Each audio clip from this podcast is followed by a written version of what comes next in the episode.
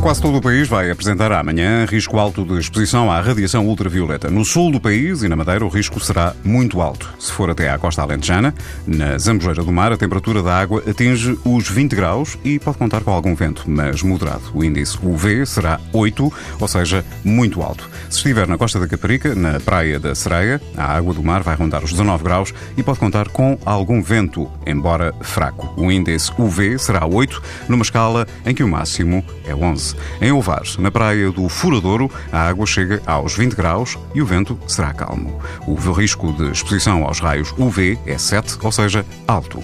Pode ouvir estas informações no site da TSF e também em podcast. Uma parceria Essilor-TSF. Os raios solares podem provocar lesões nos olhos das crianças e dos adultos.